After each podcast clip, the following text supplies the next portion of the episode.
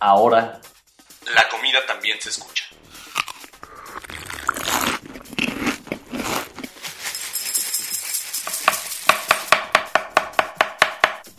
Bienvenidos a Sabores de México.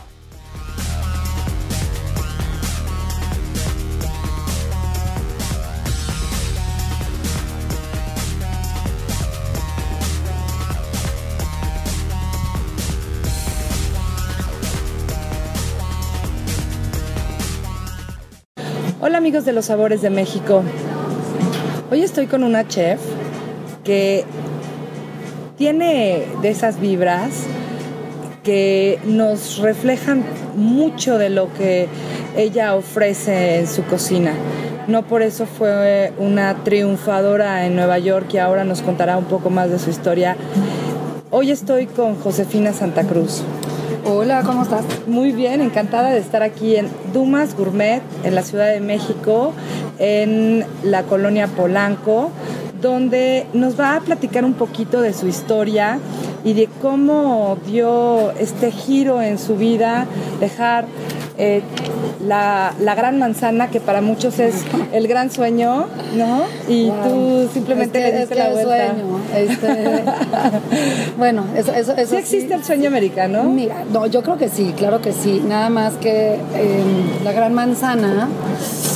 O sea, Nueva York es una ciudad increíble, eh, pero es igual de intensa que lo que es Igual de exigente. Y igual de exigente. Entonces es una ciudad donde vas de vacaciones y bueno, es lo máximo, es increíble, es todo, tiene todo tipo de culturas, todo tipo de gente, es lo más cosmopolita, la oferta de restaurantes, de actividades culturales, este, de, todo es infinita. Es el, yo digo que Nueva York es el ombligo del mundo, es, es porque no es Estados Unidos, es, es diferente, es Nueva York, ¿no? Claro, hay, O sea, de, es- hay, de, hay de todo, exacto. pero, el, el tema es que ya para perseguir la torta ya, como digo yo, es otro gallo canta, porque sí es sí es súper exigente, sí obviamente pues no tienes ni, ni digo, las nóminas, ¿no? Los sueldos por hora y todo son mucho más elevados que aquí, entonces por ende, pues no pero también dar- cobras más que aquí.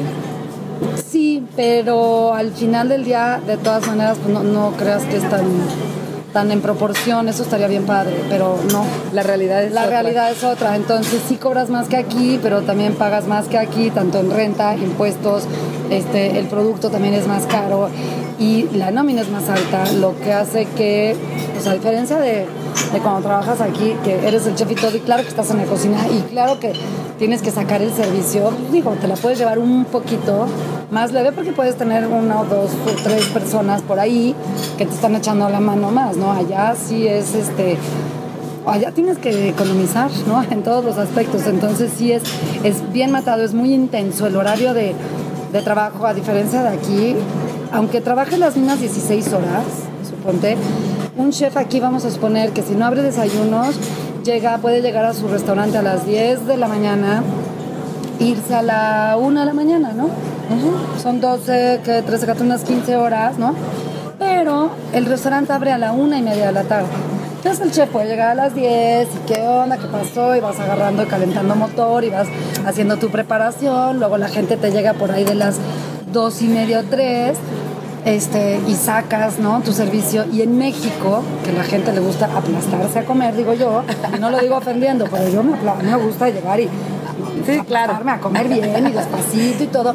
La verdad es muy raro el restaurante al que le logres dar dos vueltas o tres en un, en un turno, vamos a decir, en una comida o en una cena.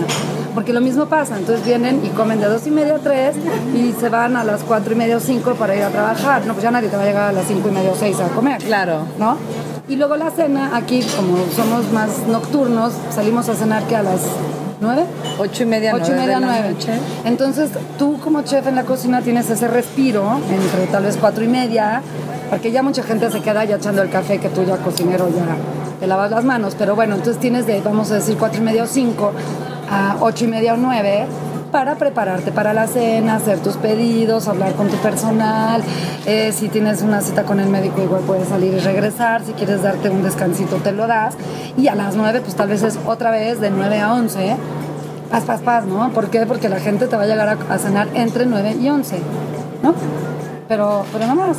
Y en Estados y en Unidos cambio en es Estados. Unidos, por ejemplo, pues yo llegaba a trabajar, este, abríamos lunch, pero entonces el lunch abre a las 12 o a las 11 y media. Pues tienes que llegar a las Entonces, 8 de la pues, tienes que llegar a mañana. las 8, pero entonces ya está el lunch y es de 11 y media o 12 que empiezan a llegar y quieren rapidito así en una hora y media, digo, en 45 minutos o una hora, casi casi, y, y te llegan todos y como comen rápido, entonces de repente sí, posiblemente le des dos vueltas a tu comedor en esas tres horas, ¿no? De 11 y media, vamos a decir, a 2 y media. Entonces estás non-stop, así, ta, ta, ta, ta, ta, ta. Luego, a las 3 cierra el lunch y a las 5 abre la cena. Y el tema es que sí llega gente a esa hora. O sea, entonces tú de 3 a 5 tienes para como que prepararte para la cena, que además en Estados Unidos se usa mucho que el menú de la hora de la comida No es sí el- sea diferente que el de la cena. Exactamente, no es el mismo. No es el mismo, entonces posiblemente tienes que hacer otras preparaciones, otras cosas de tu mise en place para abrir. Ponte que a mí no me llegaban a las 5, pero yo tenía que estar lista a las 5. Claro, Por si, por si llegaba llegaban. Entonces tienes que estar listo, entonces eso ya es una presión. Ponle que te empiecen a llegar a las seis y media o siete. Pues aún así tuviste apenas dos horas o tres, que apenas y para sentarte a, a medio comerte un taco tú, ¿no? Y otra vez de siete, vamos a decir a once, ¿no? Es, estás, estás, porque te van llegando y allá sí. Yo me acuerdo que las niñas de las reservaciones se enojaban muchísimo conmigo porque si llegaba una mesa, por ejemplo, de mexicanos, me decían, por favor, no salgas a saludar. Entonces se van a quedar aquí como tres horas, ¿no? Y yo, bueno, pero pues están cenando. Me decían, no, no, no, porque es que esa mesa yo la tengo dada. Ellas calculaban que la mesa en una hora y media estaba libre. Por eso esa mala costumbre, y yo siento que es una mala costumbre que se me hace horrible y que a los mexicanos no nos gusta, que ya nos sirvieron el café y te traen la cuenta. Y yo, Sí. oiga, ya me está corriendo, ya va a cerrar. Pues es no, que bueno, pues entonces no me traiga la cuenta, no Ah, me he ido. es que quiero va- más café y quiero más agua Claro. y quiero más refresco. Claro. Pero es que allá no existen. Allá la sobremesa como que no existe. Yo me daba cuenta que de veras hasta los licores, las cosas que tú aquí ves que se venden de sobremesa, allá no salían, no se vendían. Es que de- terminan de cenar y se van a Se otro van. lugar a tomar la copa, pero no se quedan en no el se restaurante. quedan ahí. O sea, allá, cuando yo les contaba que en México a todos nos ha pasado llegar a comer a un lugar Y te dan y las- cenar ahí también. O sea, Sí. digo, ¿sí o no te ha pasado? Es cierto. Y vas y te sientas y comes. Demasiado frecuente. ¿No? Y de repente, según tú, y ya me voy a ir y ya me voy a ir. Y ya para cuando ves el mesero, pues ya te está ofreciendo el menú de la cena. Y pues bueno, ya estoy aquí y entonces ya cenaste. A mí me ha tocado y, y me voy al, al final. Y me decían, ¿cómo estar sentada en el mismo lugar nueve horas? Pues sí, digo, si tu plática está rica y tu plática está a gusto y te encontraste a quién sabe quién que venía después y juntaste la mesa y se da. Claro. El, el americano eso no lo entiende porque además los restaurantes sí cierran. O sea, aquí es muy raro que el restaurante cierre entre comida y cena, ¿no? No, claro. O sea, está abierto. Que, que no hay mucha gente es otra cosa. Pero tú si quieres llegar a cualquier restaurante aquí en Polanco a las seis a comer, a, a- a alguien no te van a decir que no. No, por supuesto. ¿no? Si te deja loca que va a comer o cenar a esta hora que son las seis, que aquí eso no pasa, pero no está cerrado. Entonces, ese tema, pero ya te cierran dos horas. Mismas que dirías, ay, qué rico, aquí ya me puedo echar un break. No. Entonces te digo, yo trabajaba las mismas 12 horas o 10 o 16 o lo que fuera, pero yo desde que entraba a, a Pámpano, ya, ya, ya, ya era en una hora, ya vienen a cenar, porque luego me organicé que, con otro chavo que trabajaba ahí, que él llegaba temprano y se iba temprano y yo llegaba a las 11 y me iba al cierre.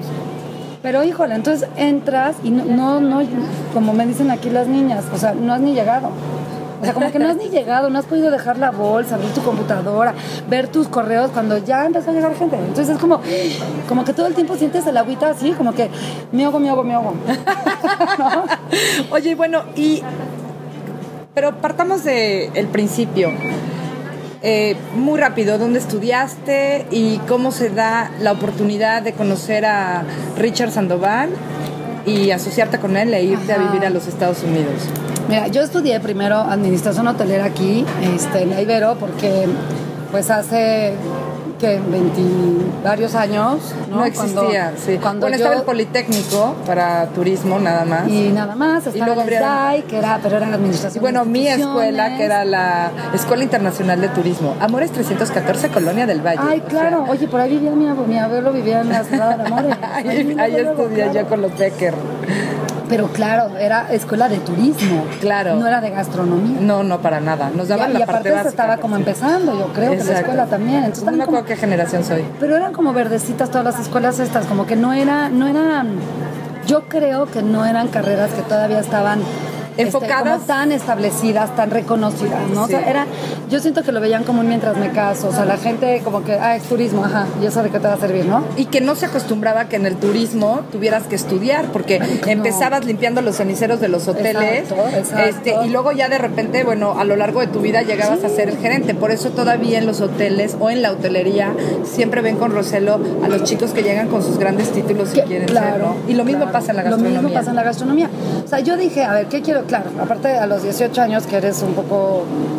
Bueno, yo por lo menos estaba casi casi que entre ballet, este... O sea, yo me eché el propedéutico de medicina en la náhuatl porque según yo quería estudiar medicina y me lo aventé los nueve meses. Bueno, te sirvió para saber a cortar el exacto, pollo. Exacto, exacto. El, el tema, el tema del instrumento quirúrgico, sí.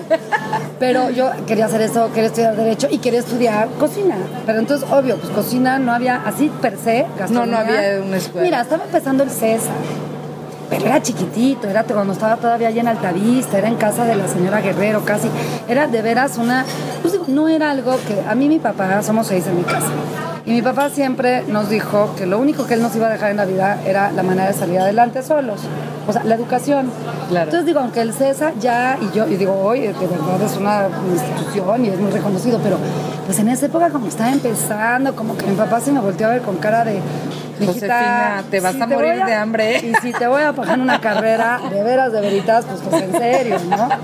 Entonces, no, luego el SDAI, pues era administración de instituciones, a mí me parecía que, que el tema pues digo, de que fueran puras mujeres a mí hacía ruido porque creo que las instituciones, especialmente hospitales, restaurantes, hoteles, pues sí están dominadas por el sexo opuesto y yo creo que pues entonces vamos estudiando con el sexo opuesto que es con el que vamos a convivir Exacto. el resto de nuestros Yo siempre he dicho ¿no? que la vida es mixta y O sea, no sin puedes. uniforme y laica. Esa- exactamente, exactamente. Pues sí, porque imagínate, y, y en esa época, ahorita creo que ya hay maestros hombres. Claro. Pero cuando yo iba a estudiar ahí, las, las maestras eran puras mujeres. ¿Qué experiencia, con todo respeto, podían tener esas mujeres Claro. que en su vida habían salido a, a la, a, a- de veras al campo profesional? Sí, claro. Entonces tú vas a salir de ahí este, hablando, ay, sí, es que está bien lindo, y vas a llegar y en el primer hotel, restaurante, cocina, que el ambiente es un poco más rudo, pues van a pitorrearse de ti. Claro, ¿no? por supuesto. Entonces yo dije, no, ay, no, entonces mira, Ay, chef, no me grite, chef. Sí, exacto. O, ay, es que esto está bien feo, ¿eh? Así no lo hagas. No, no. A ver, yo un día que mi mamá me dijo, oye, es que traes un lenguaje de carretonera, le digo, no, mamá, es de cocinera. No, no, porque, porque digo, yo no le puedo decir a un cocinero, esto está horrible, el cliente no es tonto o bobo y no va a pagar muchísimo dinero por esto. O sea, para que le Claro. entienda, No, yo le claro. tengo que decir, esto está de la PIP, el cliente no es PIP y no va a poder pagar una cantidad PIP por esta PIP. ¿no? Claro.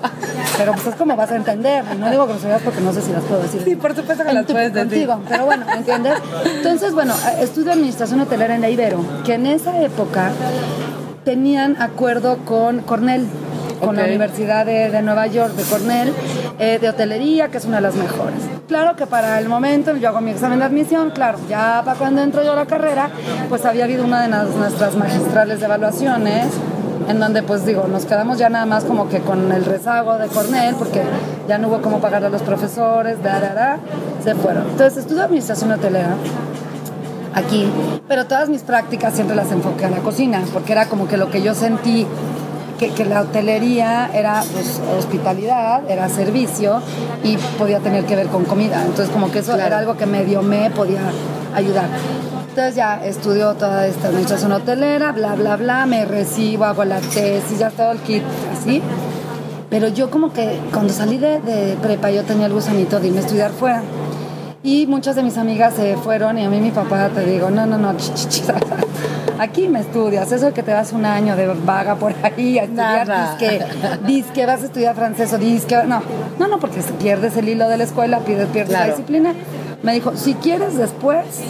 Lo que quieras. Entonces dije, ok, en eso, mira, con cosas de la vida, que yo por eso a todo el mundo le digo, uno cree que decide su vida y es un poco, es un poco no es cierto, ¿no? Porque la vida de repente te va poniendo ciertos, digo yo, este, pues trampas o cositas o situaciones en donde pues lo que tú pensabas, pues ya no.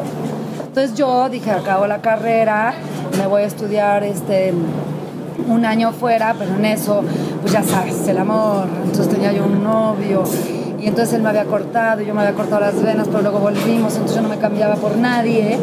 Y entonces volvemos y me dice, ¿y como por qué no nos casamos? Y entonces yo, ya sabes, claro. Entonces dije, bueno, pero antes de casarme, mi papá muy inteligente me dijo, pues, si crees que es lo que tienes que hacer, mi papá nunca se metió en las decisiones así, bueno, ya, ya tú ya, ¿no? Digo, no estaba tan chiquita, tenía 23, me hubiera casado de 24. Pero me dijo mi papá, de todas maneras, entonces sí vete y estudia un poquito, unos meses aunque sea, porque si no te vas a quedar como con ese... Con, con ese gusanito, ¿no? No, con ese gusano y entonces vete y estudia. Entonces, bueno, me puse a averiguar a ver qué escuelas podía yo ir y tomar curso de dos, tres, cuatro meses, ¿no? Y bueno, en toda mi investigación, que de veras es increíble, porque los chavos hoy, que, ayer no, no, no, pasé mi mensaje bien, pero la parte en, en, o sea, yo tenía que escribir la carta a máquina, doblarla, ponerla en un sobre, mandarla a la escuela y que la escuela me mandara la información. ¿Sí me entiendes? A mí ahorita como que me está cayendo el 20. Ahorita lo hacen en internet, en tres Sí, segundos. claro. Sí, Sí, ya, ya, en media hora ya decidiste cuál escuela, sí, ya sabes los requisitos. Entonces yo me Antes no había Google en No, esa época para que te pusieras a Claro investigar en qué escuela. Entonces yo tenía una amiga que estaba estudiando en Washington y entonces la fui a visitar, se graduaba, algo así. Entonces la fui a ver y ella me dijo, a ver, yo te ayudo. Entonces en la biblioteca de su escuela, buscando, y escribí, ella me ayudó a escribir así con un buen inglés, las cartas solicitando la información, ya sabes. Bueno, me llega la información, veo y digo, el Culinary Institute of America, America. esta es la tocada. Claro. O sea, de aquí soy. Entonces me inscribo y me voy, a mí, me, bueno, me piden, me dan, no, no me dan, o sea, no me di, nada más me pidieron, dije que sí, no me di, todavía no. En esas épocas uno no se da. No, no tan fácilmente. No tan fácil, no porque te pidiera, ¿no? Pero bueno, me todo Ahora ni te kit, piden. ¿eh? No, ahora ni te piden, pues ya. Y ahora ya, y ahora ya hay la que no espera ni a que le pidan, ya, ya, ya, ya, ya da, ¿no? Ya da. Oye, pero bueno, pero entonces ya, ta, ta, ta. Entonces el plan era yo me casaba tipo en mayo. Y entonces yo dije, ah, no, pues yo me voy enero y febrero. Entonces yo organicé todo el kit este la boda, no sé qué. Y yo enero y febrero me lanzo al culinary. Bueno, yo llegué. Y de veras, así como cuando dices, es que de aquí soy. I'm in the heaven. De aquí soy. O sea, ver a todo mundo vestido de chef, este, cocinas, veintitantas cocinas. Y como que dices, o sea, no soy la única loca en este mundo que anda en esto. O sea, como que aquí Existen otros marcianos igual que yo. Exacto. O sea, esa parte es padrísima como de, pues sí, porque no, en esa época aquí no era un tema. Entonces me, me eché unos cursos cortos, ahí dije, wow, yo, yo quiero esto, pero pues yo me casaba en mayo. Pero te digo que como uno no decide, yo estando allá, mi novio estando aquí, lo único que me faltaba era mandar a hacer las invitaciones y lo que tú gustes y mandes. Eh, él trabajaba, ¿te acuerdas? En Food Rockers, en las hamburguesas. Sí, sí, claro. Bueno, él era gerente ahí. Bueno, medio socio, X, él había abierto la de ahí del sur. Pero este, antes de eso había trabajado en, en la bolsa. Y entonces casualmente entra Salinas de Gortari al poder en México en diciembre, en esa época era... Sí, ¿Te no, acuerdas sí, cómo sí. era? Y entonces mete a la quina al bote, mete a no sé quién más al bote, como que quiso hacer su statement. Y entonces decidió meter a Eduardo Legorreta al bote, ¿te acuerdas? Sí, Que era claro. la operadora de bolsa Sí, sí. que era un financiero. Pero nada más que como mi novio había trabajado ahí, pues entre, entre una de tantas demandas, pues iba una de él. Y como en este país, pues eres culpable hasta que te prueban lo contrario. Pues el abogado que le habla y le dice, pues yo no sé, entre peras y manzanas, pues pásate a, a ir, a ver a dónde. Entonces primero se fue a casa de un amigo, luego se fue a Papantla, luego se fue a Chihuahua con mi hermano y luego pues acabó en Estados Unidos. Porque, porque las, las demandas iban haciéndose cada vez menos, pero la de él seguía. La de su cliente, que digo, ese personaje no hizo nada malo en la vida, en verdad. Pero pues es que en este país no te puedes arriesgar a que Sí, me metan claro. al bote y luego a ver cómo me, a ver que Claro. me saquen y a ver Claro. cómo. Digo, y, y Legorreta pues tenía la lana para estar en, en- en la parte nice. Y mi novio pues era como un mortal, ¿no? Entonces, estando yo en Nueva York, imagínate, estando yo allá estudiando, dice, feliz, oye, eh, ¿duermes en cama individual o, Casi, o, casi, o- o así, queen? Porque así. voy para allá. Porque, ¿qué te crees? Y entonces tenemos que posponer la boda, porque pues, ¿cómo? Claro. Entonces la posponemos, entonces todo el mundo te dice que si hubiera amor, te casabas así, nada más que de amor no vive el hombre y él no podía estar allá de ilegal y yo también y casarnos y vivir allá, pues no, tampoco. Pero entonces, bueno, él se va y entonces él se va a estudiar este, a Boston, no sé qué. Y entonces, digo, porque no, no sabían para cuándo iba y ni modo que estuviera ahí nada más arrimado en casa de un amigo suyo. Entonces dijo, pues me pongo a estudiar para tener una visa de estudiante y todo. Entonces se pone a estudiar, yo me vengo a México este, y yo ahí estoy encantada haciendo eventitos y sirvo comiditas, yo para ahorrar lana para irlo a visitar, ¿no? Porque tú te imaginas a los 24 se te cae el kit este de la boda y el resto de tu vida y el amor y todo este show. Entonces yo trabajaba y lo iba a visitar y trabajaba y lo iba a visitar y luego hice muchas cosas con la churquiza, porque era como Ok. freelance, podía Claro. freelancear, Uy, ¿no? Que hacía cositas este, de no sé qué, este, para fotos y entonces ahorraba una lana y ahí voy. Y de repente, pues habíamos hablado, oye, pero ¿y qué pasa si la bronca se arregla? Él se iba a un curso de dos años. No, no, si la bronca se arregla ya en diciembre, yo me quedo en México ya, por supuesto, y todo. Entonces ahí seguimos. Llega en diciembre y la bronca se arregla. Ay, no hay delito que perseguir, ay, fue un error, ya sabes, estas cosas que solo pasan en un país como el nuestro. Este, usted disculpe. Y entonces yo, ya sabes, feliz porque dije, este personaje ya regresa a México. Y que me dice, oye, pero es de que yo sí quiero ir a acabar ya lo que empecé, porque no sé qué. Y yo, ah, balde de agua fría. Dije, ok, pero pues entonces yo me voy a Nueva York. Y voy a Le digo, terminar. la vida es bien chistosa. Voy a Y entonces terminar, voy y, ya- y estudio bien. Ya, ya nada de que cursitos cortos. Ahora voy y me inscribo dos años. No te cuento todo el rollo porque fueron dimes y diretes. Y pues ya sabes, los hombres de nuestro país, que son muy lindos, pero luego son bien bien controladorcillos, son un poquito como de, no, no, no, pero tú espérame, es que, es que si no tú vas a acabar antes que yo y entonces cuando yo llegue y tú no vas a estar. Y yo, ay no, al fin yo llevo un año y tú no has estado y que no te lo estoy armando de jamón, ¿entiendes? claro. Entonces, para el cuento corto, dije, con la pena, yo sí quiero hacer esto y me fui. Finalmente me acabé yendo em, pues dos, ay, dos años después de que fui por primera vez a Nueva York. Pues porque entre que había lugar, entre que sí, entre que entonces el galán regresó, entonces mi mamá me decía que no, que es que el amor y la vida y que le diera la oportunidad, pues se la di. Eh, Que estuvo bien, porque entonces uno se convence que esto ya no era para ti. Claro. Fue en un momento, no fue, pues ya no es, no, no, no tiene que ser, ¿no? Si algún día fue, pues no tiene que ser siempre. Y entonces me fui a estudiar a Nueva York. No, no, no, bueno. Y claro que ahí fui la más matada, escolarcita, porque, porque, güey, porque, porque yo llegué allá a los 24, 25 años. Entonces como que mis compañeros Eran más pues pequeños. eran chavillos. Claro. Este, y yo como que sí decía, a ver, espérame, yo ya logré convencer a mi papá. ¿Entiendes? Estoy en la mejor escuela, o sea, esto ya no es como cuando estás en secundaria que pues ahí vas pasando, ¿no? Las materias, que no importa, ¿no?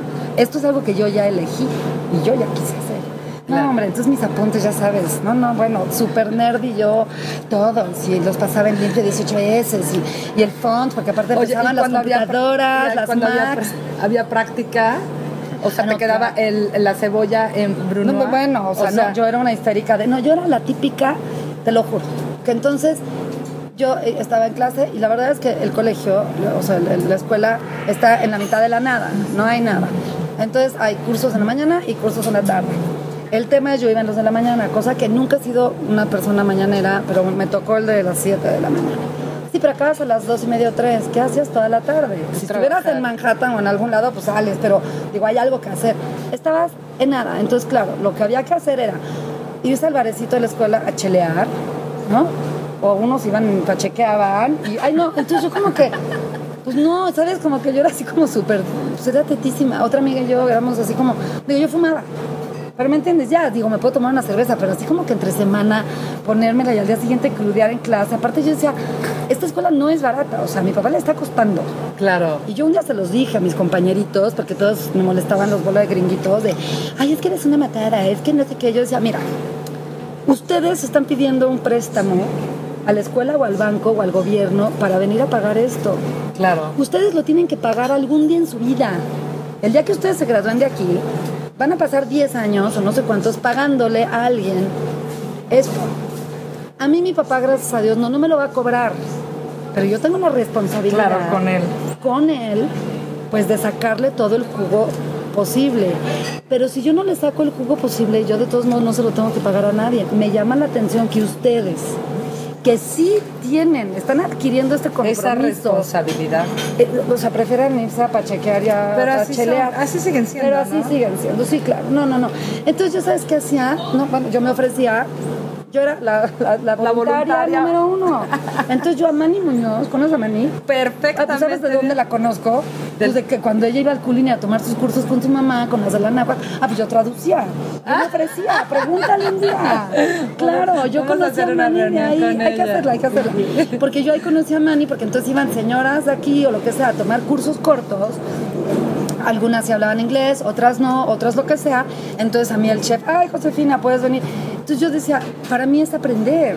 O sea, al Claro. estar yo ayudándole al chef, desde montarle las, las charolitas con el mise en place y todo, pues te vas estructurando, te vas disciplinando. te vas- Claro. Y luego le ayudaba a traducir las clases o a las señoras, pues que no entendían nada, ni ves que dijo el chef que esto, esto, esto. Entonces, pues digo, para mí era como además este, aprender, ¿no? Pero de quedarme en mi dormitorio ahí o irme a chelear o ver el fútbol americano, ¿qué hacías? Entonces yo era súper nerd, la verdad. Y entonces, bueno, ¿qué pasa después de esos dos años? Entonces, pues pasan esos dos años que yo, o sea, feliz ahí. Entonces digo, eh, yo quería hacer pastelería. ¿Ves? Te digo que tú no decides en la vida. Yo estudié eso para después este, este, especializarme en pastelería para poner una pastelería. Entonces me especializo en pastelería allá y termino y me voy a trabajar al Ritz-Carlton en Washington. Claro que yo aplico y mi papá me acuerdo perfecto que me dijo, bueno, tú aplica ya pues para que veas, pero pues ¿por qué no ya te vienes a México? No sé qué. Y yo, no papá, a ver, ya estudié en la mejor escuela. Yo sí quiero como probarme a mí misma, porque en México en esa época, ¿sabes quiénes habíamos ido al culinario? Oh, bueno. Guillermo González Beristain y Federico López. ¿Nada más? Sí, Wow. y yo. O sea, ni Enrique había ido. No, hombre, pues no, es que no, Enrique pues es más chavo. chiquito, más sí, chiquito. sí. Entonces yo como que le dije a mi papá, no, a ver, es que yo puedo llegar a México y es como, claro, si eres el único güey que ha ido a Harvard, puedes ser el peor estudiante, pero como eres el único, todo el mundo te va a dar chamba. Entonces yo Claro. que soy como media masoquista, como que en esto probarme de que no, a ver si es cierto. Dije, no, yo voy a aplicar. Si me dan la chamba, la voy a tomar. Porque si me la dan, yo quiero ver que sí me la dieron porque sí es cierto que sé. Claro. Entonces, y practicar tú- todo lo que aprendiste, que porque claro. finalmente en la escuela solo estudias, Solo pero Exacto. realmente la realidad la es realidad otra. es otra. Sí, sí, sí. Entonces me fui y estoy, eh, trabajé allá nueve meses. De repente se vence mi visa. Ellos las, la habían quedado de, de, mm, eh, este, digo, volver a sacar. No lo hicieron. Ah, no, también Sandoval había ido, perdón, en, en esas épocas con Guillermo y Fede y conmigo. Y entonces me vengo a México de mientras, en lo que me sacan la visa, y en eso de mientras me ofrecen que le ayude una chava que a un menú de un restaurante que se llama La Trufa, y yo digo, pues estar en mi casa picándome el ojo, pues le ayudo. Claro. Entonces le ayudo con el menú, entonces me empiezo a involucrar un poquito, yo sigo esperando mi visa, ¿no? Yo bien entretenida, bien padre. El dueño, que era Alberto Romano, que en paz descanse, de, de Sushito, este, pues me entrevista un día y le digo, no, no, yo estoy en Washington, yo ahorita les ayudo, pero yo en cuanto estén mis cosas, yo tenía mi novio allá y todo el kit. O sea, yo ya, ya sabes. Y de repente, pues que a mi abuela le da una embolia, entonces digo, bueno, pues yo no tengo prisa hasta que esté mi, mi visa. Claro. Y como que la visa se tardó lo suficiente para que fuera momento de abrir la trufa de eh, Revolución. Claro, lo recuerdo. ¿Te acuerdas? Claro, Entonces, claro. pues yo abrí la trufa de Revolución y como a las dos semanas llaman a los gringos, yupi, congratulations, tu visa. Y yo, ups, pues yo no puedo dejar tirado el changarro. Claro. Porque aparte era una de esas cosas que evidentemente yo no me sentía capaz de dirigir un restaurante. Pues yo me sentía en pañales completamente. Me sentía verdaderamente recién salida de la escuela. Me, me faltaba pues toda esta experiencia y todo. Pero cuando yo empiezo a ver que Romano como que cree que puedo y como que me deja como ahí y como que Y como que te estaban saliendo bien las y cosas. como que me estaban saliendo bien, dije, oye, ¿quién te da chance de aprender y experimentar con su dinero? Nadie. Nadie. Yo podía regresar a Washington y sí, mi novio, lo que tú quieras, pero iba yo a estar en la pastelería de un mega hotel, pero yo no era chef, yo era una de las pastry cooks. Claro. ¿no? Y sí, claro que iba a seguir aprendiendo, pero yo dije, pero aquí también, aquí también voy a aprender, porque aquí voy a aprender En la madrazos. práctica. Ni modo. Y hay veces que aprendes más rápido madrazos que no. Sí, claro.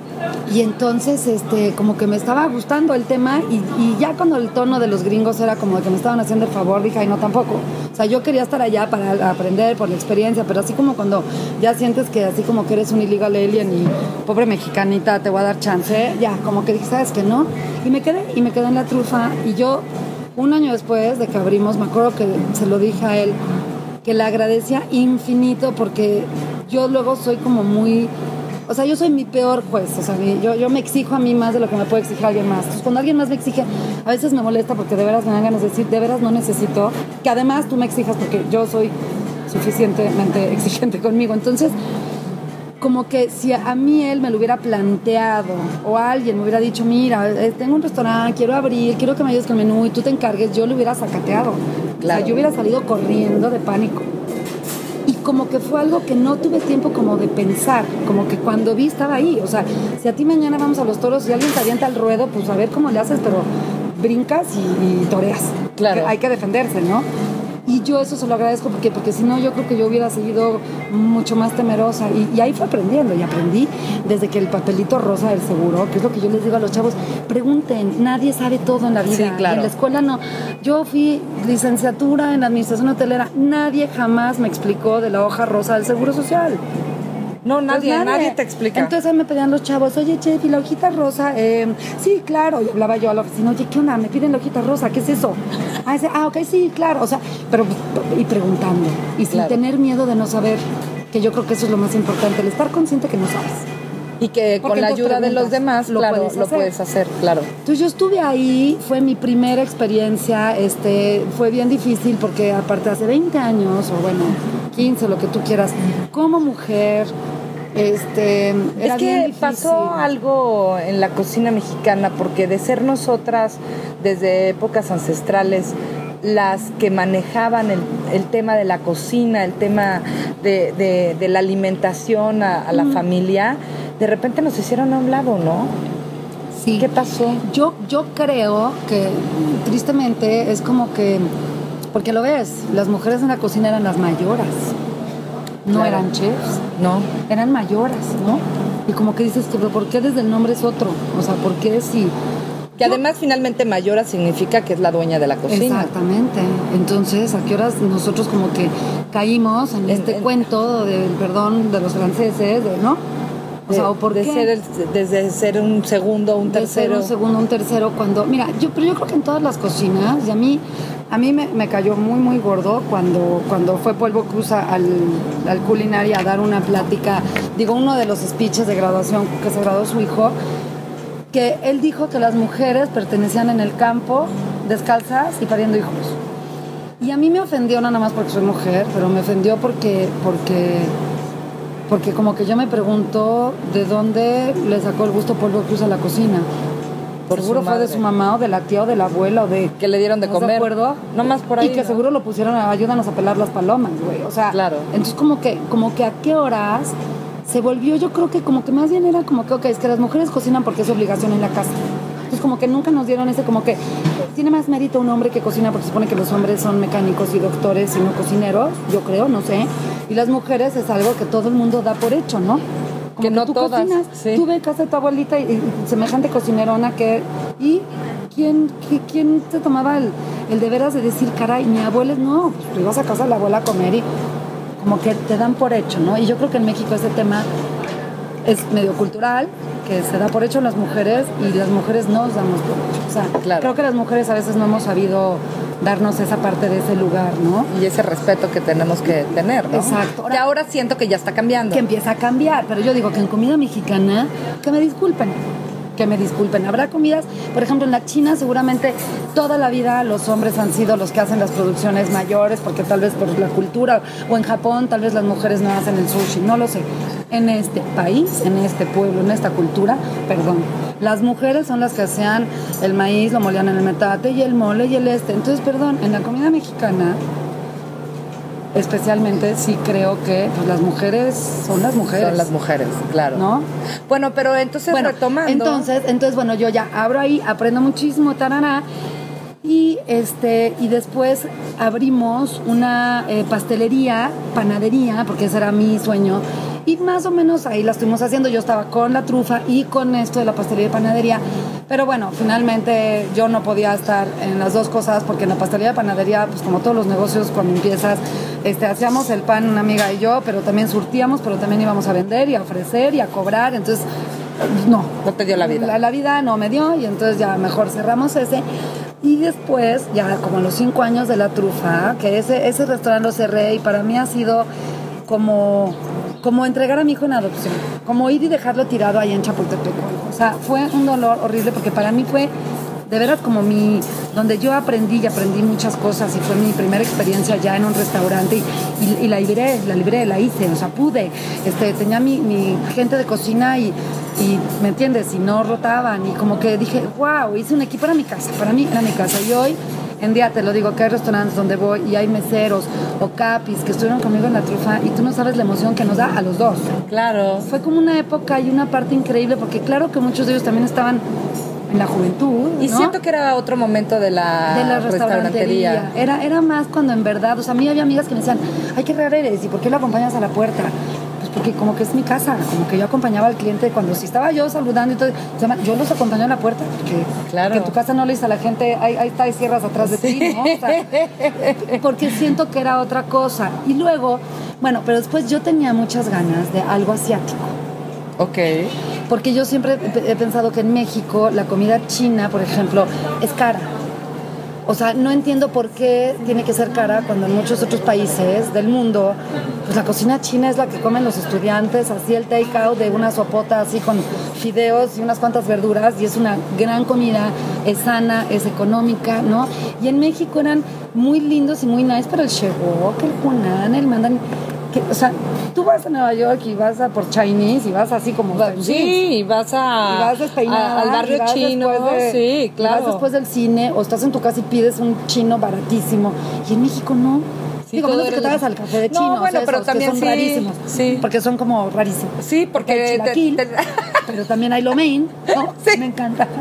Esa es la parte. Y nuestro barrio chino es de Es- una cuadra. Exacto. Y el otro lugar donde hay cosas chinas, yo no sé por qué se ha dado muchos ahí en Revolución. Sí, también, pero hay también. muchos, pero sí. también son como de, como Es que, hay yo creo pozole, que- pero sí, también Es que yo creo que los chinos, cuando llegaron a México, pusieron ese tipo de lugares para comer. Claro. Y por eso se quedó, pero pues. Y a mí se me hace que en una de esas, estos chinos, pobres chinos, no los entendimos. Sí. Seguramente querían poner el Chinese chip Chinese que hay en todos lados del mundo y la mexicanada no le agarró la onda y empezaron a meter pues, el chilaquil. Y, y, y están hasta al full, ¿eh? O sea, son grandes negocios. Sí, no, Yo bueno. te apuesto que, que ganan más, o sea, en sus ventas, su todo, más que todos nosotros. Más que top chefs, Puyol, quién ¿eh? sabe cuánta cosa. Sí, te lo que aseguro. No, no sé cuál. Bueno, ¿no? ya hicimos cuentas de cuánto gana casa, la casa de Toño. Y sí. yo ¿Cómo creo- crees? Y yo creo que sí ganan más que. Claro, ¿Qué? mira, yo lo vez le decía a alguien, en la vida hay que enfocarse, ve el Turix. Yo amo el Turix. Claro. Y el, el- el viejo geniudo del Turix que te trata horrible, que, pero lo amo porque es como un Shrek, pero te trata mal y se da el lujo de tratarte mal, porque ¿sabes qué? Porque vale gorro, vas a esperarte a comer tu panucho. Sí, claro. Tiene fila, entonces si quieres, ¿eh? y si no, aguáquele, porque mire, ahí tengo de clientes, ¿eh? ¿no? Y uno yendo a la escuela y haciendo, y, y voy, nada, hay que enfocarse. Mira, yo el sábado fui al centro y tuiteé varias fotos. Una, o sea, lo que es hacer las cosas bien. Unos pollos Don Rayo, no sé qué, ahí atrás del Zócalo, en una calle horrible, 6.45 de la tarde, mira, así, cola de no sé cuánta gente. Yo hablo a Dumas y seis Bueno, ahorita no hay nadie. platicando con platicando con, con mi novio me decía, es que dile a tu hijo que no se preocupe, que la mejor práctica que puede hacer de cocina es en la casa de Toño, porque tienen un estándar en todos los locales, pero además Claro. son locales que caben más de Es la de 200, pozole. ajá, más de 200 comensales y a cualquier casa de Toño que vayas está maravillosamente bien Claro. hecho el pozole. Oye, Claro. y no usan estos super hornos y Nada. este los vaciados ni nada de estas cosas, ni tampoco es el pollo orgánico de quién sabe a No. dónde. Nada, vete a los caldos de aquí de, de, mm, de Ejército Nacional. También. Así, entonces dices, Estoy en el negocio equivocado. Estoy en el otro, te lo juro, taco de canastos. Es, es increíble, pero bueno, quisimos hacer eso de lo chino. Y como él tenía el sushito, yo tenía esta ilusión de hacer algo y que no fuera chino, más bien que fuera un cachito de Asia. ¿Por qué? Porque en México, también por alguna razón muy extraña, fíjate, yo no entiendo por qué, le dimos la bienvenida al sushi, que tiene nada que ver con nosotros, ¿no? Pero en cambio la comida hindú nomás no ha acabado de...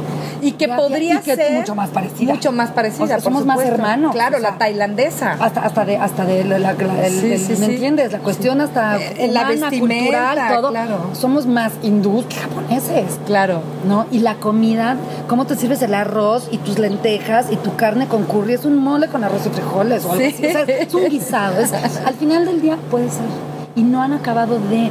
O por ejemplo, la comida tailandesa, que digo, no, no, no, esa no se parece tanto a México, pero el tema del picante y todo está, Claro. existe.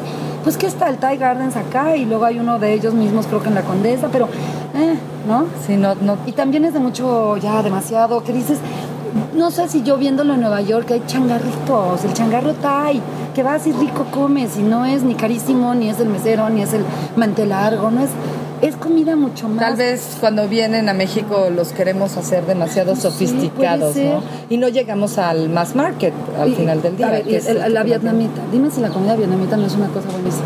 Y aquí en México no, sé hay, ni no hay uno. No hay Yo uno. creo que no hay uno. Sí, no. Entonces yo lo que dije es, hacemos un como rinconcito que sea la sopa esta tom yam tailandesa, que es una delicia, que es acidita, que digo, le tiene que gustar a todo mexicano porque es como un caldo de camarón, pero así Claro, picosito, claro. pero te levanta un muerto también, ¿no? la pho, que es la vietnamita, esa que en mi cabeza es la versión asiática de un pozole, ¿por qué? Porque es un muy buen caldo de cola de res con fideos, con trozos de carne y con verduras. O sea, Exacto, es un pozole. una comida O un en cocido. un plato, ¿no? Un cocido, o sea, sí. tú te comes un pozole y es una super comida, Sí, súper no, bueno, sano, súper nutritivo, está igual. Em, los rollitos primavera, pero no egg roll de ese masudo, sino los delgaditos, fritos pero delgaditos, entonces hicimos muchos rellenos, los dumplings, que oye, pues a quién no le gusta un raviolito, es un- a ver, a todo mundo le gusta una masita con un relleno. Sí, claro. Estaban esos, hice unas salsas deliciosas que de ajonjolí, que, que- me fui a trabajar, a, no me fui a Nueva York, a un restaurante chino, chino. El otro día hablaba con Ono, el, el chef Ono, y le digo, de repente me caía el 20, así que estaba yo como en un Twilight Zone. Porque todo el mundo hablando en chino, porque los chinos que llegan a Nueva York no se toman la molestia, De aprender. igual que los mexicanos, ni de aprender una gota de inglés.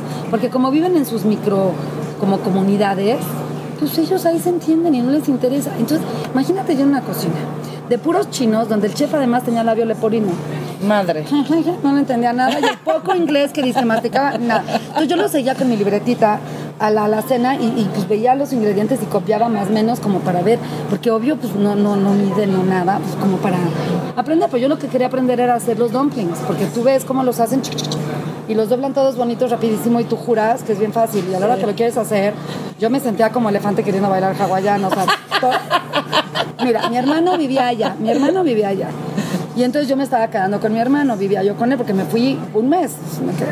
Entonces yo iba todos los días al restaurante a trabajar y yo les había dicho muy claramente que lo que me importaba mucho aprender era hacer los dumplings y, por ejemplo, las tortillas para el taco pequinés. Ok. Entonces, bueno. Que se parece a una tortilla de harina. Claro, claro. Pero tiene un secreto que amé aprender. Ves que es muy delgadita. La, la de, la, la que es de verdad es bien delgadita.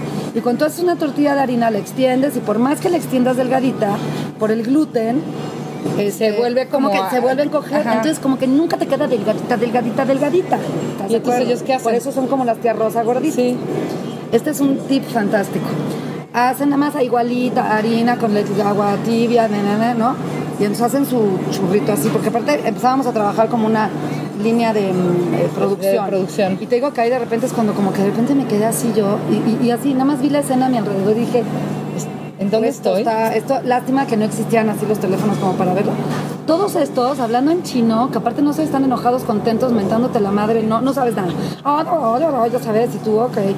Y entonces, bueno, así, entonces uno hacía el churrito, el otro iba cortando como las rueditas, otro, entonces las volteas boca arriba, como la, pues la, la ruedita, la, tortilla, la, tortillita, vamos a decir así, una gordita así.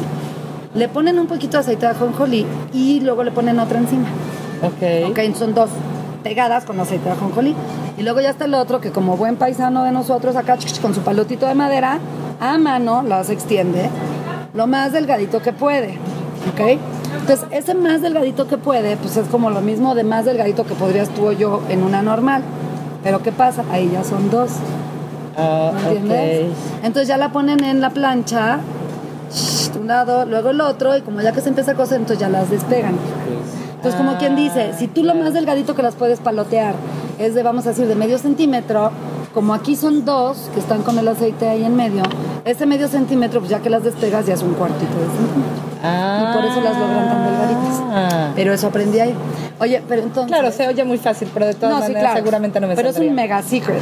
Digo, que yo lo vi ahí y dije, wow. Sí, de esas cosas que no vienen en otro lado y que dices, ¿cómo le hacen? Porque no son crepas. Yo hace poco fui a un restaurante chino aquí, que no voy a decir porque creo que ya hasta cerró, ya para que le echamos tierra. Sí, no. Ah, Y, y- me dieron el, el pato, pero eran crepa, crepa, crepa tipo French. Así. No, no, no. Río, no, mejor dame una tortilla y una tía rosa. Sí, sí. Oye, pero bueno, entonces yo llegaba a diario a mi casa con mis dumplings.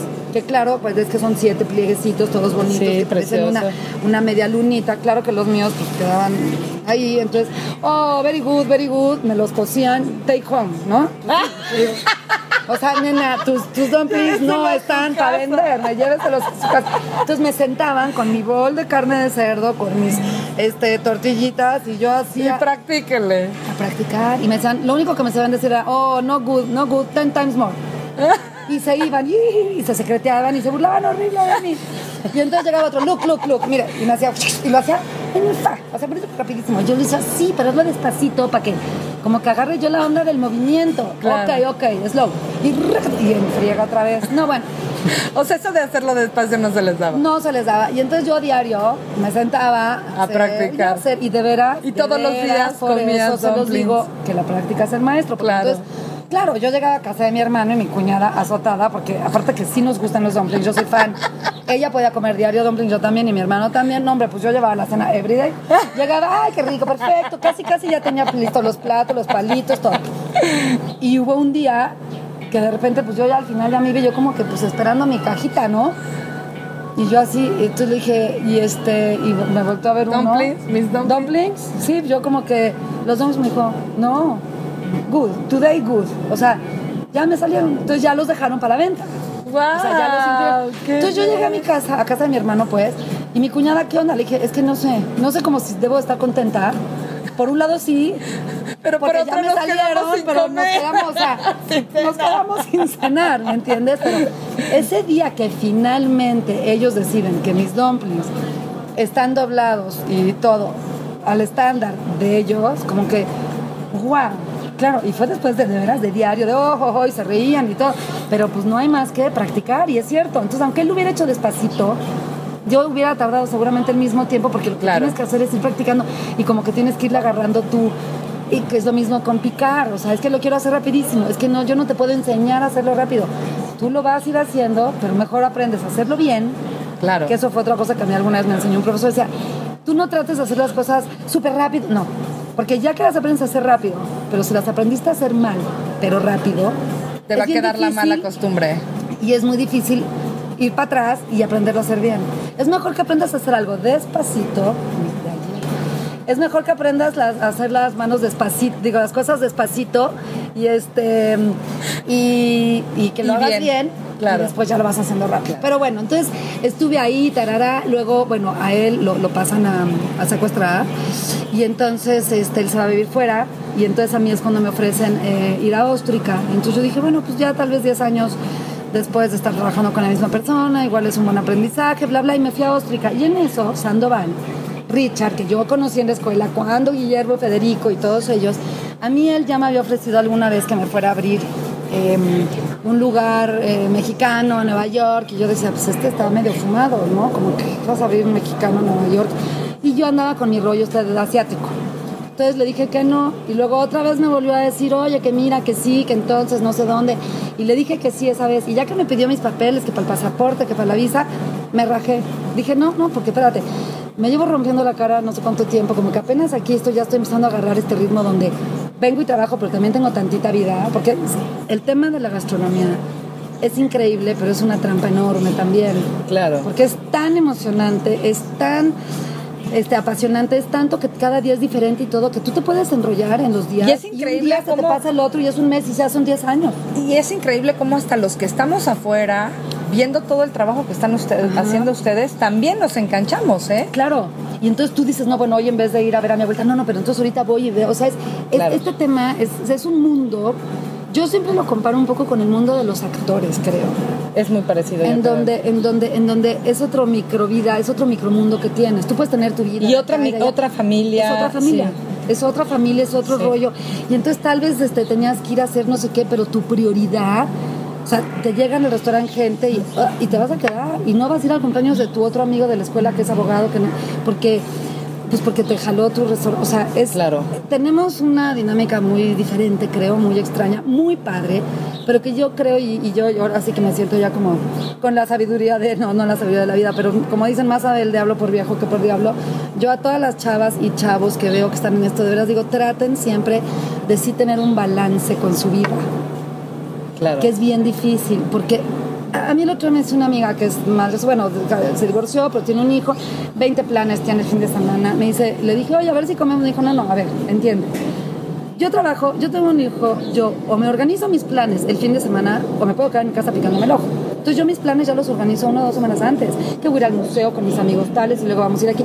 Y yo me quedé pensando y dije, yo nunca me organizo planes, ¿sabes por qué? Porque siempre tengo algo que hacer. Claro. O sea, siempre está el restaurante. Claro. Y es un mal. peligro, es Claro. una trampa espantosa en la vida, Claro. porque, porque yo no, no me veo obligada jamás a que le voy a hablar a una amiga para verla, porque yo sé que llegado el sábado, si no alguien organizó un plan, pues no hay bronca. Yo sé que llegué el sábado y yo me levanto y vengo a Dumas y sé que algo voy a hacer, porque va a haber algo que hacer. Claro. Entonces sí es, ese, ese, es un refugio muy A ver, Josefina, porque nos quedan muy pocos minutos Ay. y ahora sí ya tengo que saber el final y sobre todo lo más O importante. vamos a hacer una segunda parte. Eso también podría También. ser muy interesante. Pero a ver, lo más importante. Lo más importante, bueno, te- finalmente decides irte Ya, a me voy, Pámpano. me voy a Ya nos contaste un poco cómo fue la historia. Ajá. ¿Y qué te hace re- regresar a México? Mira, me hace regresar que cuando vengo a abrir Pámpano aquí, este, estaba yo en Acapulco, México, eh, Nueva York, también me cayó un poco un 20 de decir, "Ay, mi papá este, lo dia- diagnostican con leucemia, por ejemplo, y entonces de repente como que se me mueve mucho la vida y digo, ya murió hace un año, pero como que de momento me cayó el 20, perdón, de decir, está increíble. Y voy y vengo en Nueva York y, y Acapulco y México, sí, pero ¿y yo? ¿Y mi vida? ¿Y, y, y a dónde? Y mi Porque lo que te familia digo, y mi futuro. un día se te junta en una semana, en un mes y pasan 10 años. Y entonces me dio, yo, digo, y no me da pena decirlo, pero voy a cumplir 47 en diciembre. Y como que de momento digo, china, a mí me pasaron ¿y qué, estos ace- 17 ¿y qué aceite de oliva te pones en la cara? ¿Qué tal, verdad? ¿Sabes lo No, que yo está creo que es? maravilloso. Pero ¿sabes qué? Yo estoy convencida que es que no tengo marido ni hijos. Ah, no, no, no, no. Yo, Yo creo. creo. que son los vapores de la cocina. Los vapores de la Con el aceite de oliva. o Que algo. tienen un cutis divino. ¿Sabes qué creo que es bien chistoso? Porque con las malpasadas que uno se da en la cocina, yo siento, y ayer, ayer porque empecé a ver gente como que me hacían cara, yo no supe si hablé bien o no, pero lo que yo quería mucho decir es, este tema de la cocina, digo, yo a Pia le llevo 10 años, pero en el tema de la cocina creo que como que se nos pierde la edad. Sí, Porque es somos, cierto. somos gente de tantos backgrounds distintos, de tantos lugares diferentes. Somos gente de tantos este, edades diferentes, todo, que como que nunca estás consciente de eso. Yo me concientizo cuando veo a mis amigas con hijos grandes. Entonces, decido El coche. A las seis. decido como regresarme. Este, me, me había cansado un poco los restaurantes, como que de repente dije, está increíble, pero bueno, y luego voy a hacer que, ni voy a ser la más rica del cementerio, porque aparte tú lo sabes bien, este, esta, esta profesión es increíble, es todo y suena, y todo el mundo jura que no, hombre, eres el chef, no sé qué, y ganas un dineral. A mí alguien un día me dijo, y, y que creo que es muy cierto, no hay dinero, yo creo que ninguno, ningún chef en verdad podríamos decir que estamos muy bien pagados, porque yo creo que no hay dinero suficiente que pague lo que tú dejas de hacer o lo que dejas Y lo que dejaste camino, de vivir, ¿no? claro. Entonces no hay dinero, o sea, yo por ejemplo, yo hijos no voy a tener, ya a los 47 digo yo. No, no, no, no, ¿no? bueno, ya. No me traumo, no me voy a tirar de la torre latinoamericana, pero me queda clarísimo que parte fue porque yo como que el tiempo nunca lo vi. Claro. Porque yo estaba con mis hijos de la cocina, que eran todos mis chavos, o con el restaurante, que se te vuelve un hijo, Claro, por supuesto. ¿no? Entonces, Tuviste muchos hijos. Ah, He tenido muchos. Luego lo que pasa es que por ahí son medio malagradecidos. no, no, no, pero, pero esa Pero parte así que también en la vida real, así no te preocupes. Los de carne y hueso también son igualitos. sí, Eso, eso me movió creo que mucho y, ver que mis sobrinas me van a crecer y todo y que de momento dije, a ver, espérame, tengo que poner un poquito un, alto porque todo esto está padrísimo y todo esto, pero ¿y luego?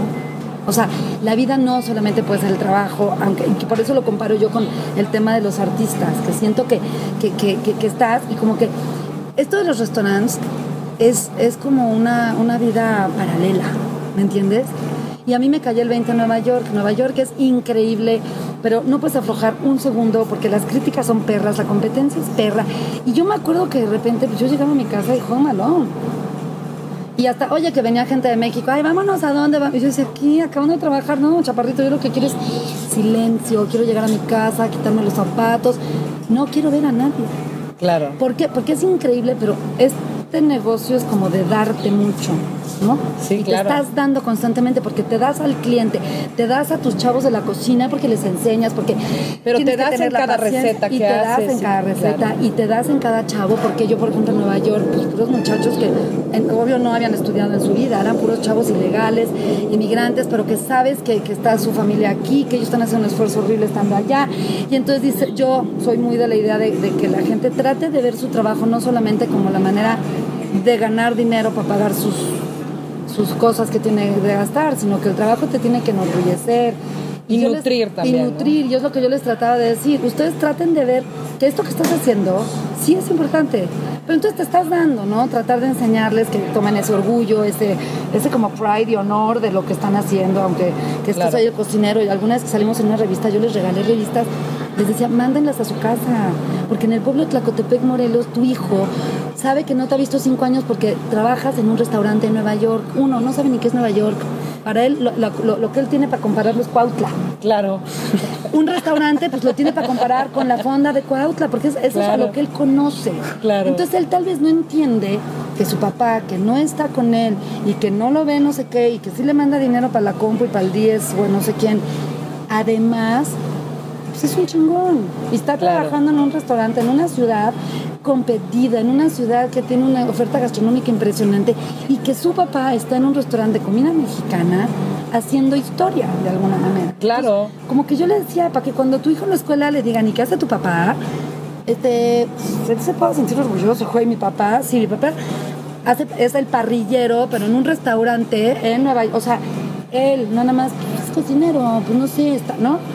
De alguna forma lo iban a ver más palpable, ¿no? pues lo creo, iban a... Sí, ¿no? claro. Y entonces, este, pero bueno, a lo que te digo es esa parte donde yo de repente decía, y yo llego a mi casa y al final del día, si a mañana amanezco, no amanezco, si me enfermé no me enfermé, toda esta gente que es de mentiras, es de verdad, pero es de mentiras, en el restaurante no son mis amigos, piden hablar con la chef porque pues les gusta el glamour de que salga la chef y hable con ellos y es la chef y, y te invitan la copita de vino y todo, pero al final del día esta no es mi vida, al final del día ellos, cada uno de esos clientes se van a sus casas y el día que no van a Pámpano, ellos tienen una vida, ellos van a otro lugar, ellos van a, a ver el fútbol, ellos van en el barquito, ellos van al museo, o sea, para mí mi vida está siendo toda esta gente, este, y, y mi vida está siendo el pedacito de todos ellos, pero todos ellos, yo, yo soy un pedacito en su vida, ¿no? Y ellos no, ellos no eran solo un pedacito en la tuya. No, claro, y entonces ahí te das cuenta y dices, ay, y digo, es sin ningún ni rencor ni reclamo, pero a lo que voy es, esa es la trampa en la que caes, como la trampa en la que cae un actor que, que puede todos los días ir al teatro y todo. Y cualquier el otro, ¿eh? aplauso, Claro. y te da, y, y, y sí, y luego, pero luego llegas a tu casa y está- no hay perro que te ladre. Claro. O sea, yo un día me di cuenta que estaba afónica a las 6 de la tarde, un domingo que descansé. Pues porque me levanté, no, pues vives solo, pues con quién hablas. Con nadie. Pues no, no, no se me había ocurrido hablarle a nadie, nadie me habló, estaba en mi casa, ahí se deshice, salí, no sé qué, di una vuelta, no, regresé, estuve en la compu y hasta las 6 de la tarde que alguien me habló, ¡ah! o sea, me di cuenta que ¡ah! no me sale la voz. Pero entonces es esa parte donde estás muy acompañado, pero estás muy solo. Claro. Entonces, de repente dije, híjole, no sé, creo que me, me hace falta mi dosis de, de, de esta mexicanidad, de este, de este caos, de esta ciudad, pero que entonces es, es rico, es, es- está vivo. Nueva York está vivo, pero cada quien está vivo en lo suyo. Es una ciudad muy sola. Todo el mundo me decía, Muy egoísta. Estás en el mejor lugar para estar soltera. Le digo, "So- claro, si eres de las que vas al bar y levantas un güey y te lo llevas a tu casa. Claro. De lo contrario, no. Porque toda esa gente soltera que está en Nueva York también es gente que le cuesta trabajo relacionarse, porque toda está trabajando mucho, toda es muy celosa ya de su espacio, porque tienes tan pocos espacios tuyos que te vuelves incelosa. O sea, en el de celosa de, de, no estoy segura. A mí tenía amigas que no estaban en el medio y que el domingo vámonos al brunch. Yo les decía, el domingo les aviso. Claro. O sea, yo no sé el jueves si de veras quiero poner mi despertador para el domingo levantarme a verte. Necesito. Entonces, esa parte se vuelve bien complicada. ¿Qué quieres mostrar en Dumas? Ah, yo creo que lo que lo que lo que más me gustaría es que la gente pudiera ver que puedes comer bien, sano, fresco y con un precio creo que adecuado, ¿no? que la comida, que comer bien y todo no está casado con tener que arreglarte, emperifollarte, ponerte y hacer todo una gran ceremonia de... O sea, que, que, que, que, hay gente que tal vez hoy no tiene con quién comer, pero quiere comer y quiere comer rico y sano y este, ¿no? Y de buena calidad y se puede venir a comer solo, ¿no? Un momento de restauración, como se llama en, en Europa, o sea, la, eh, a diferencia ya no se dice restaurantería, más bien es la restauración, ¿no? Venimos a restaurarnos, Aruma. Yo siento que sí. Yo la otra vez le decía a alguien así platicando, le decía, es que yo creo que todos merecemos un momento Dumas, ¿no? Que en mi cabeza es ese momento de que puedes venir como, ¿no? Ella. Y rico, y estar en paz, y estar con sus mensajitos, y está comiendo. Como que luego estás acostumbrado que si vas a comer solo, pues chin, pues vas al taco parado además, porque como sentarte en la mesa, el taco, eh, ¿no? O vas por una torta y entonces te lo llevas a tu oficina. Y yo digo, pues yo siento que, que todos merecemos también ese ratito de poder, porque comer, comer te alimenta y te alimenta el alma. Claro. No nada más te alimenta de, yo tengo una amiga que decía, "Ay, a mí se me podían dar unas píldoras y ya con eso era feliz. No, pues no, qué horror. Yo creo que el momento de la comida es un momento que te alimenta. Entonces siento que Dumas te puede dar esa. Digo, hay mil restaurantes con comida deliciosa, accesible, fresca, padrísimo y todo. Pero creo que esta combinación de ingredientes, de que puedes venir solo, de que mm, este, no hay el mesero, que entonces también sí es un espacio muy tuyo. Tú ya que te sientas a la mesa con tu comida, es tu mesa tuya de ti solito o de tuya y la persona con la que tú quisiste compartir. Y no tienes a 20 gentes que tal vez te quieren atender, pero no siempre tal vez lo quieres. Tal vez a veces quieres ese- Tú ese tener tu momento de levantarte, momento. quitar Ajá. tu plato sucio. Sí, sí. ¿Qué tipo de cocina vamos a encontrar? Ya entiendo que es una cocina fresca, una cocina de todos los días, es una cocina sana, ¿no? Pero ¿qué Mira, elementos son los más importantes? Creo que, creo que, que trato de como cambiar, por ejemplo, hoy que, que había pollo este, con un toque asiático, pero de repente hay una ensalada con un toque un poco más mediterráneo, ¿no? Más con este, el jitomate, cebolla, pepino, eh, o sea, como no, no, no quisiera yo casarlo con una nacionalidad, vamos a decir, porque creo que creo que entonces ya que no estás de humor de mexicano, pues tú ya no veniste a Dumas, ¿no? Es, es como creo que un poquito de, de todo, creo que de todos lados un poquito de influencia, obvio no pretendo ser, no, no puede ser máster de todas las este, culturas, pero por eso tampoco ningún plato, si lo ves, es así como claramente de un lugar, ¿no? Ok. Más bien, este, creo que son Son los sabores. son y- sabores, sabores ricos, que de repente tenemos unos más suaves que otros, porque tengo clientela de, de- de muchos tipos, ¿no? Entonces de repente, digo, el pescado con alcaparras y limón, pues es un sabor bien fuerte, pero pues de repente igual está el salmón nada más con finas hierbas, ¿no? Entonces, ¿Hay desayunos? Un poquito, sí, sí, acabamos de empezar con los desayunos. eh, y tengo, mira, yo al principio puse un menú con los desayunos que a mí se me hacían súper ricos, de que el huevo con quién sé qué, pero ¿sabes qué? Creo que en el desayuno la gente es back to basics. La verdad, yo creo que la mayoría de la gente... El huevito a la mexicana. Exacto. Digo, me lo piden con jamón. Entonces yo hacía uno que era en un pan, con quién sabe qué. No, como que, como que, ay, me lo puedes hacer, pero mejor nada más revuelto con jamón. Entonces tengo huevos al gusto, ¿no? Tengo unos en cazuela, que es con el brioche que hacemos aquí. Eh, y se truenan los dos huevos ahí con jamón, queso, ya lo que tú quieras, y, y al horno, así como de cazuela de Qué ese rico. tipo. Eh, uno que es como en una pizza, que está rico, es el pan de pizza, pero lleva frijolitos y salsa y queso y chorizo y luego los dos huevos estrellados y se acaba en el- en el, en el hornito, ¿no? La granola que hacemos nosotros, que la verdad es que sí es deliciosa, o sea, sí es una granola con bastante fruta y nueces y todo. eh, y el pan dulce. Entonces, no, no, no tengo el desayunote así, pero sí. Sí, como Un desayuno con- un desayuno Chilaquiles, porque mira, el chilaquil no puede faltar. Sí, no, no, no. Y yo los frijolitos refritos, bueno, del tampoco. chilaquil, fácil. Oye, Josefina, el ingrediente que te roba el corazón. Ay, así, así que yo diga, me encanta cuando cocino con él. O con- Ay, es que son muchos. Esa pregunta siempre es bien difícil. Este, mm, esa pregunta es muy difícil, pero a mí el olor de, por ejemplo, de- del ajo y cebolla cuando están cocinándose, o sea, me abre así como que ya quiero comer. Pero me encantan pues, las hierbas, la hierbabuena me fascina, el jengibre. No te podría decir un ingrediente, pero, pero así, así de que yo entro a la cocina y huele algo y digo, ah, es, es como el de una tortilla así en la, en la hornillita, así ese olor. Si hubiera un platillo que pudiera describir la personalidad de Josefina, ¿cuál sería? Oh, cállate, es que yo soy bien contradictoria. No, porque, porque, porque, híjole, No, porque me gusta la cochinada, me gusta, me gusta, este, es que de lo que me gusta a mí comer, te puedo decir que desde el hot dog del Costco, que me puede fascinar, este, Pero uno que digas, este es como yo. este es como yo, em, híjole, ay, no, es, es, bien, es bien difícil, pero ¿sabes qué? Me gusta, me gusta mucho, ok, este es como yo, creo que puede ser como como algo con mucha hierba, como un, como un ceviche, pero no de katsup y eso, sino, sino de, con hierbabuena, con fruta, con así. Como el que nos presentó Pia Quintana yo ayer. creo que yo creo que algo de ese tipo. Sí, sí, sí, sí, ese, esa soy yo en época de calor y en época de invierno, te puedo decir uno que tenía yo en Pámpano, que yo me acuerdo que desde que lo hice dije, este soy yo, este sí, que no sé si alguna vez lo comiste, un tamal de huitlacoche, Ok. era un tamal de huitlacoche este, relleno de requesón con calabacita. Sí, con claro, claro. Abajo llevaba nada más elotitos con cebolla y jitomates salteaditos y cilantro y una salsa de chile guajillo.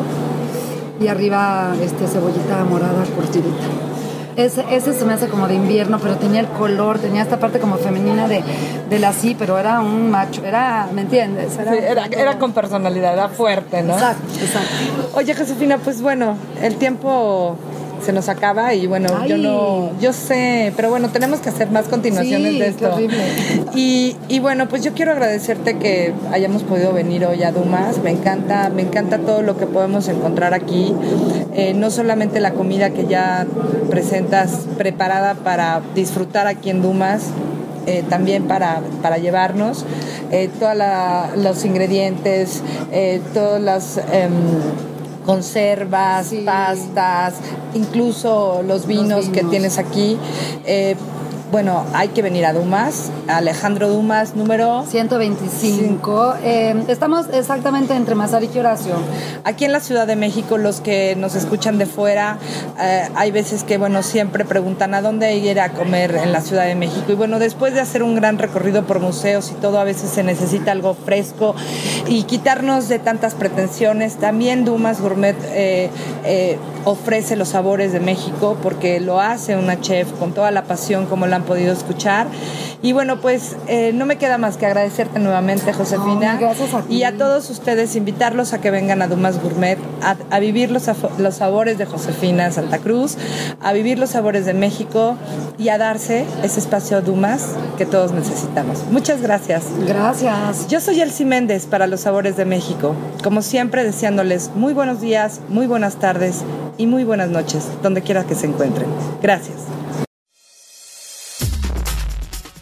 Ahora, la comida también se escucha.